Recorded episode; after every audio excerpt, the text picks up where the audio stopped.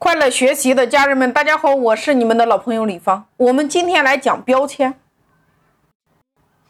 我们在买任何产品的时候，我们第一个会看它的包装，第二个会看它的质量，第三个会看它的功能，也就是它能给我带来什么好处，我才会花这个钱。第四个，决定我们下单的叫品牌，或者说名称，或者说标签。大家闭上眼睛来想一个问题：现在你面前放着四部手机，你刚好需要买一款，请问你会选择哪一款呢？你是不是会觉得无所适从呢？你不知道从何下手，为什么？因为我们说这些手机外观长得一模一样，也就是我们常说的叫产品同质化。但是，假设这四部手机里边有一款手机叫做华为。那么你会买哪一款呢？你一定是盯着华为这款手机。你看，在一个同质化的世界里边，实际上就是一场眼球的争夺战。在一个同质化的世界里边，你凭什么做出差异化？答案是唯有你的品牌。你看，今天同样是水果，为什么百果园能够开遍大江南北，生意能够那么火爆？为什么？因为“百果园”这三个字儿。所以你看，在一个同质化的世界里边，需要用你的品牌来做出差异化，也就是你的名称来做出差异化，也就是你的标签来做出差异化。你看，我们需要买一部车，假设你面前有四部、五部汽车，同样的价格、同样的款式，它的技术指标、它的这个参数。都不相上下，你是不是无从下手？但是假设你面前有红旗、有宝马、有奔驰，请问，你是不是马上就有了价值的导向？是不是马上就有了购买的指引呢？因为名称出现了呀，品牌的价值就出现了呀。所以你看，在直播间，主播经营的是不是自己的品牌？你看薇娅全球好物推荐官。你会发现，没有名气的主播，他需要靠知名的产品品牌来带；那有名气的主播，主播靠自己的名气来带产品。所以，高手都在打造自己的标签。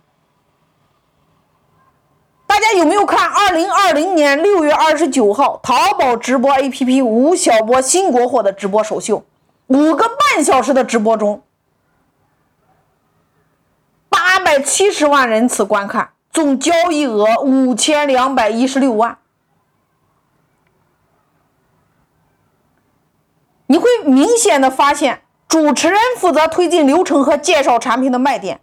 吴晓波这个财经领域的知名作家，他在讲述什么呢？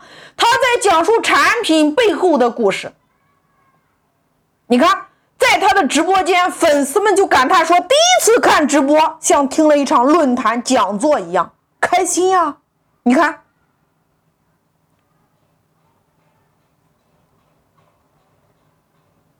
吴晓波的电商直播首秀，它可以代表着电商直播开始走向什么呢？三拼的时代，叫拼内容、拼文化、拼品牌。其实这个今天在同质化的产品，我们每一个人，其实你今天拼的不就这三拼吗？拼内容、拼文化、拼品牌。郭德纲经常挂在嘴边的一句话，他说：“相声演员拼到最后的拼的是文化。”